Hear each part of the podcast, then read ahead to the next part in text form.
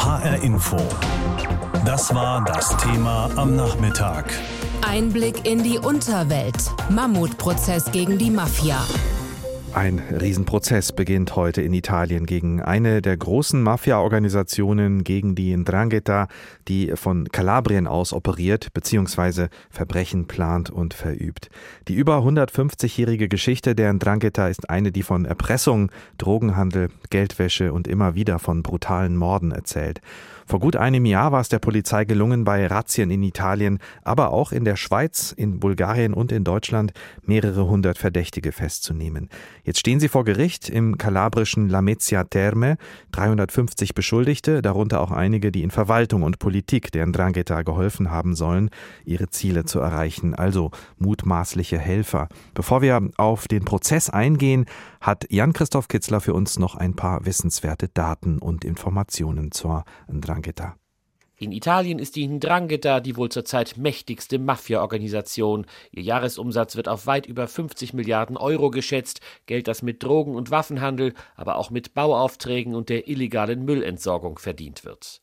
Die Organisation stammt aus Kalabrien, dort sind ihre Clans immer noch verwurzelt, aber längst haben sie auch nach Norditalien in weitere europäische Staaten und nach Übersee expandiert. Auch die sogenannten Mafia-Morde von Duisburg, als im Sommer 2007 sechs Menschen vor einem italienischen Restaurant erschossen worden waren, gehen auf das Konto der Ndrangheta. Während zum Beispiel in Sizilien inzwischen ein Kulturwandel eingesetzt hat und es ein breites zivilgesellschaftliches Engagement gegen die dortige Cosa Nostra gibt, ist die Ndrangheta in der Gesellschaft Kalabriens immer noch fest verwurzelt, eine Art Ersatzstaat. So erklärt es Roberto Di Palma, Staatsanwalt in Reggio Calabria, der seit Jahrzehnten Prozesse gegen die Ndrangheta führt. Die Ndrangheta ist wie ein Parasit und wie alle alle Parasiten dockt sie da an, wo Reichtum ist, um davon zu leben. Und meiner Meinung nach hat sich da wenig geändert. Da braucht es noch viel Arbeit, vor allem was die kulturelle Einstellung angeht.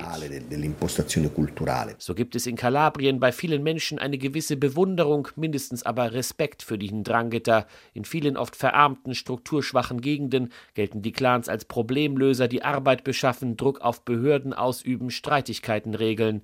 Diese Bewunderung kann man zum Beispiel in Form von Graffiti an Wänden lesen und immer wieder passiert es, dass eine kirchliche Prozession durch ein Dorf vor dem Haus des Clanbosses hält, um ihm die Ehre zu erweisen.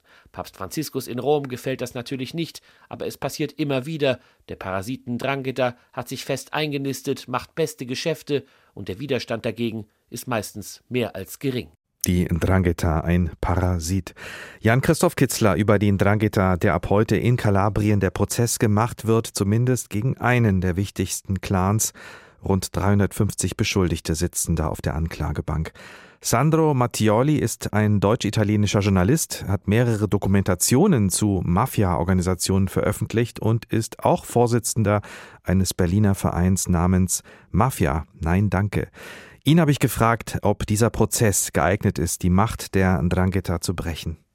Die Ndrangheta ist eine weltweit tätige, sehr komplexe Organisation. Das wird äh, leider nicht gelingen, mit einem solchen Prozess die Macht zu brechen. Allerdings ist es ein wichtiger Prozess, weil er für ein bestimmtes Gebiet, nämlich die Gegend um die kalabrische Stadt Vibo Valencia, mehrere Clans, die dort ähm, ihre Basis hatten, abgeräumt hat. Und insofern ist es zumindest für diesen Bereich mit Sicherheit gelungen, die Macht der Ndrangheta erstmal zu brechen. Aber nachdem die Ndrangheta in vielen Ländern der Welt vertreten ist, äh, ist das natürlich nur ein Tropfen auf den heißen Stein. Trotzdem äh, gilt die Ndrangheta ja inzwischen als die wichtigste, einflussreichste Mafia-Organisation Italiens. Warum ist das so? Wie hat sich das entwickelt? Naja, der Ndrangheta ist es schon sehr früh gelungen, sich an verändernde Gegebenheiten anzupassen. Das bedeutet, als man sie in Norditalien noch gar nicht auf dem Zettel hatte, hat sie sich schon Gedanken gemacht, wie die Einheit der Ndrangheta gewahrt werden kann. Sie hat natürlich auch ein, ein strenges Regime. Das bedeutet, man muss sich den Regeln und dem, dem Machtgremium in, in Kalabrien unterwerfen. Also da, da gibt es auch kein, kein Pardon. Und sie hat es immer geschafft, auch neue Geschäftsfelder sich zu erschließen. Und inzwischen ist es eben auch so, zeigt auch dieser Prozess, dass es gelungen ist, sich bestens mit Wirtschaft und Politik zu verbinden, zu verknüpfen, die Wirtschaft und Politik als integralen Bestandteil der, der Drangheta zu schaffen letztlich, sodass es sehr schwer ist, eine solche Organisation zu schwächen und dass eben merkt der italienische Staat, der, der ja massiv gegen die Ndrangheta vorgeht, dass eben doch noch viel zu tun ist und vieles, ein letzter Punkt noch vieles, was man gegen die Ndrangheta tun könnte, bewegt sich außerhalb von Italien und da werden eben andere Länder, darunter auch Deutschland, gefordert. Wie stark ist die Ndrangheta zum Beispiel in Deutschland aktiv? Das kommt jetzt darauf an, wen Sie fragen. Nicola Crateri, der Staatsanwalt, der jetzt die Anklage in diesem Verfahren führt und der Deutschland sehr gut kennt, weil er schon 2007 nach dem Sechsfachmord in Duisburg die Ermittlungen geführt hat, sagt, es gibt mindestens 60 Lokale, also Niederlassungen der Drangheta in Deutschland und ein solches Lokale muss nach dem Rüttelmord der Drangheta mindestens 50 Mitglieder haben was bedeutet, dass es mindestens 3000 Mitglieder allein der Drangheta in Deutschland gibt. Dann gibt es natürlich noch die anderen Mafia-Organisationen aus Italien wie Cosa Nostra und Camorra. Die Bundesregierung spricht in offiziellen Zahlen von 800 bis 1000 Mitgliedern der Drangheta, also einer deutlich niedrigeren Zahl. Aber letztlich ist die pure Zahl gar nicht so wichtig, sondern es geht darum, wie gegen den Drangheta vorgegangen wird. Und da ist es halt so, dass die relativ unauffällig agiert in, in Deutschland und deswegen auch keine große Reaktion der Strafverfolgungsbehörden herausfordert. Darum geht es ja auch. Damit die Geschäfte gut laufen, darf man keine Aufmerksamkeit erregen.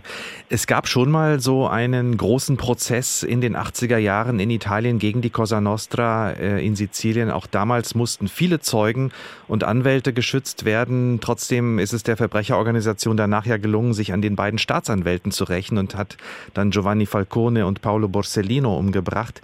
Ist die Beteiligung an einem solchen Prozess eine gefährliche Entscheidung, die dann das ganze Leben verändert, auch für die Zeugen vor allem?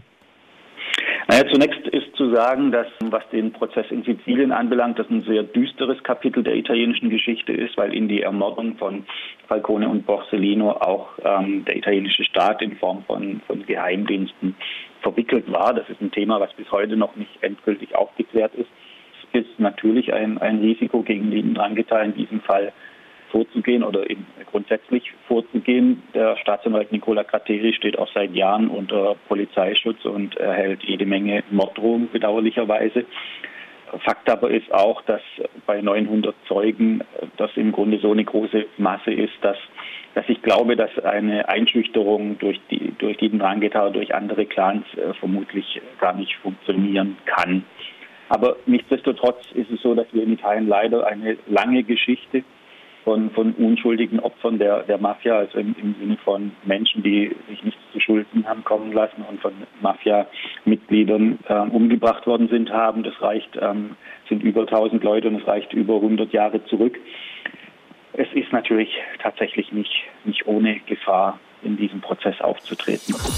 Es ist der größte Prozess gegen eine Mafia-Organisation in Italien seit 30 Jahren, der heute begonnen hat im süditalienischen Lamezia Terme. Auf der Anklagebank mehrere hundert Mafia-Bosse der Ndrangheta, der kalabrischen Mafia, die als besonders brutal gilt. Mord, Drogenhandel und Erpressung gehört für diese Organisation quasi zum Tagesgeschäft. Jörg Seiselberg. Zum Auftakt des Prozesses ging es zunächst um Formalitäten. Unter anderem wurden die 355 Angeklagten einzeln aufgerufen, um ihre Anwesenheit zu kontrollieren. Dies zog sich über Stunden. Einige Anwälte machten geltend, dass Prozessdokumente bei ihren Mandanten nicht rechtzeitig angekommen seien. Trotz des Szenenauftakts gibt sich der verantwortliche Staatsanwalt Nicola Gratteri optimistisch. Die Drangheta, sagt er, würden für ihre Verbrechen zur Rechenschaft gezogen. Und die Drangheta ist nach Ansicht der Experten zurzeit die gefährlichste und am weitesten verbreitete Mafia auf allen Kontinenten. Sie ist die reichste der Mafia-Organisationen, weil sie quasi das Monopol auf die Einfuhr von Kokain nach Europa hat. Rund 50 Milliarden Euro jährlich nimmt die Drangheta ein, mehr als Deutsche Bank und McDonalds-Konzern zusammen. Ihre Macht setzt die Mafia-Organisation aus dem süditalienischen Kalabrien mit beispielloser Brutalität durch. Vor wenigen Tagen wurde bekannt, dass ein Opfer des Mancuso-Clans wohl Schweinen zum Fraß vorgeworfen wurde, um Spuren zu verwischen. Die Bosse genau dieses Clans stehen im heute beginnenden Prozess in Lamezia Terme vor Gericht.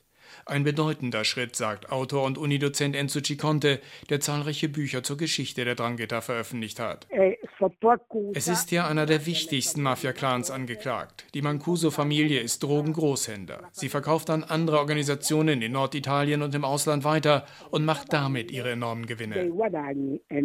Es ist ein Megaprozess, wie in Italien seit 30 Jahren nicht erlebt hat. Mehr als 900 Zeugen, rund 400 Anwälte, 355 Angeklagte. Darunter Luigi Mancuso, der mutmaßliche Boss des Drangheta-Clans, aber auch seine Helfer und Helfershelfer sowie Anwälte, Politiker, Polizisten, die nach Erkenntnissen der Ankläger der Drangheta zugearbeitet haben. Einige dieser mutmaßlichen Mafiosi wurden im Ausland festgenommen, auch in Deutschland, sagt Gratteri. In Deutschland gibt es diverse Stützpunkte der Drangheta. Sie ist dort stark präsent in der Gastronomie und im Dienstleistungssektor. Nach Schätzung des Bundesinnenministeriums hat die Drangheta in Deutschland bis zu 1000 Mitglieder. Die Drangheta-Morde 2007 in Duisburg sorgten international für Schlagzeilen. Im Megaprozess in Lamizia geht es unter anderem um Mord, Drogenhandel, Waffenbesitz und Mafiazugehörigkeit. Verhandelt wird in einem ehemaligen Callcenter-Gebäude, das der Staat für 2 Millionen Euro zum Hochsicherheitsgerichtssaal umbauen ließ. Antimafia-Experte Ciconte sagt, dieser Prozess ist ein wichtiges Signal, weil er zeigt, dass der Staat im Kampf gegen die Drangheta ernst macht. Ein Kampf, der für den leitenden Staatsanwalt Gratteri auch Teil seiner persönlichen Geschichte ist. Ich kenne die Drangheta seit ich Kind bin. Ich bin per Anhalter zur Schule und auf dem Weg habe ich immer wieder Leichen am Boden gesehen. Ich habe mir gesagt, wenn ich groß bin, möchte ich was machen, damit sowas nicht mehr passiert. Italien schaut jetzt auf ihn. Der Erfolg Erfolgsdruck ist groß. Einige Kollegen sind skeptisch, der Prozess sei zu groß angelegt, heißt es. In die Anklage sind mehr als vier Jahre Ermittlung eingeflossen. Gratteri sagt selbstbewusst, ich kenne die Drangheta fast von innen, weil ich mit Kindern von Mafiabossen zur Schule gegangen bin. Meine Spielkameraden waren diejenigen, die dann Dranghetisti geworden sind. Daher weiß ich, wie diese Leute denken. Das hilft mir in meiner Arbeit. Italiens Medien rechnen mit einer Prozessdauer von mindestens zwei Jahren. Gratteri hofft, dass es gelingt, den Megaprozess bereits nach einem Jahr abzuschließen. Für diesen Prozess gegen die kalabrische Mafia wurde eigens ein Hochsicherheitsgebäude im kalabrischen Lamezia Terme hochgezogen. Angeklagt sind mehr als 350 Mafia-Bosse, die der Ndrangheta angehören. Das ist eine der reichsten Mafia-Organisationen überhaupt, die mit beispielloser Brutalität vorgeht und quasi das Monopol hat auf die Einfuhr von Kokain nach Europa. Welche Rolle die kalabrische Mafia hier in Deutschland spielt, darüber Darüber habe ich vor der Sendung gesprochen mit Markus Kotz. Er ist zuständig beim Bundeskriminalamt für die Bekämpfung der organisierten Kriminalität. Und ich wollte von ihm wissen, die Ndrangheta setzt jährlich geschätzt 50 Milliarden Euro um mit Drogenhandel, Waffengeschäften, Erpressung und so weiter. Wie geht diese Gruppe in Deutschland vor? Wo sind ihre Schwerpunkte hier? Also die Drangheta ist eine der mächtigsten Gruppen aus dem Bereich der italienischen organisierten Kriminalität. Wir kennen Strukturen der Drangheta. Wir gehen davon aus, es gibt auch in Deutschland die sogenannte höhere Gesellschaft. Das sind die Führungspersonen der Drangheta, die die Straftaten steuern und lenken. Darunter gibt es dann die sogenannte niedere Gesellschaft. Das sind letztendlich die Befehlsempfänger, diejenigen, die die Straftaten auch ausführen. Beide Bereiche sind von voneinander abgeschottet und streng hierarchisch strukturiert. Gerade die Führungsebene, also die Mitglieder der höheren Gesellschaft, stehen dabei auch in ständigem Kontakt und in einem Austausch mit dem sogenannten Mutterhaus der Drangheta in Kalabrien. Ich habe letztens einen Tatort gesehen, der spielte in Dortmund. Da ging es um eine Pizzeria, die nebenbei noch einen florierenden Drogenhandel abgewickelt hat. Wie wichtig ist denn Deutschland als Umschlagplatz für diese Mafia-Organisation, die ja auch sehr familiär agiert, wie Sie ja angedeutet haben? Also Deutschland ist nicht nur ein Fluchtraum oder ein Rückzugsraum für äh, Mitglieder der Drangheta, sondern Deutschland ist auch Aktionsraum zur Durchführung von illegalen Aktivitäten, aber auch für Investitionen, insbesondere im Bereich von Immobilien und in der Gastronomiebranche. Die Gruppierungen sind ähm, international vernetzt, haben einen sehr hohen Professionalisierungsgrad und sie haben sich in Deutschland über Jahrzehnte etabliert. Sie verfügen über gute Beziehungen in ähm, viele Bereiche des öffentlichen Lebens. Sind gut integriert in Gesellschaft und Geschäftswelt. Und gerade das macht das auch so gefährlich. Sie haben Geschäftsstrukturen aufgebaut, beispielsweise in der Gastronomiebranche. Sie führen Restaurants, das sind Stützpunkte, von wo aus dann entsprechend auch äh, Straftaten aus dem Bereich der organisierten Kriminalität organisiert und begangen werden. Also war das im Tatort schon sehr realitätsnah. Wie schwer sind denn die Ermittlungen, wenn man davon ausgeht, dass die mutmaßlichen Täter mit Familienstrukturen eben agieren, die zum Beispiel Aussagen gegeneinander nicht gerade leicht bis unmöglich machen? Wie gehen Sie da vor?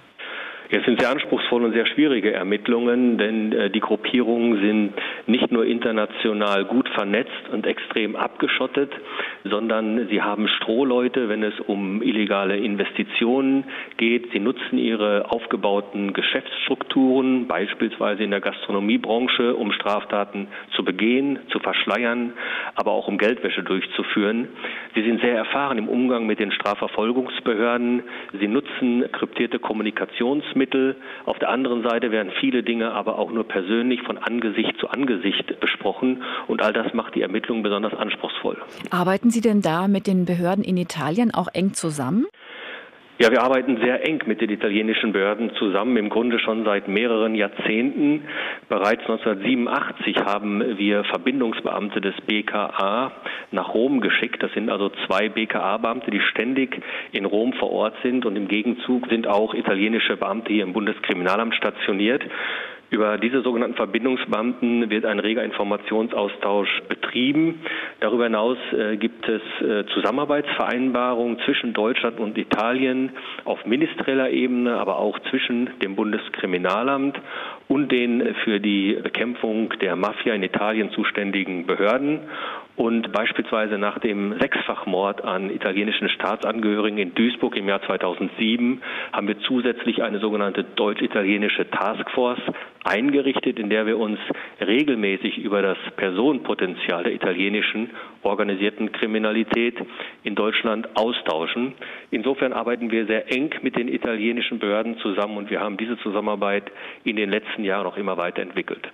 Wenn wir jetzt mal davon ausgehen, dass bei diesem Prozess bestenfalls ein Großteil dieser Mafia-Bosse verurteilt werden in Italien, welche Auswirkungen hätte das denn auf das Agieren dieser Mafia-Organisation in Deutschland? Wäre dann schlagartig Schluss damit? Also es ist nicht zu erwarten, dass schlagartig Schluss ist mit der Ausübung von Straftaten. Aber man muss natürlich sagen, so ein Mammutprozess, wie er jetzt in Italien geführt wird, hat schon eine besondere Wirkung. Und es ist ganz wichtig, dass die Strafverfolgungsbehörden in Italien, aber auch weltweit zeigen und dokumentieren, dass sie nicht gewillt sind, diesen Straftaten zuzusehen, sondern konsequent gegen die organisierte Kriminalität vorgehen. HR Info. Das Thema. Wer es hört, hat mehr zu sagen.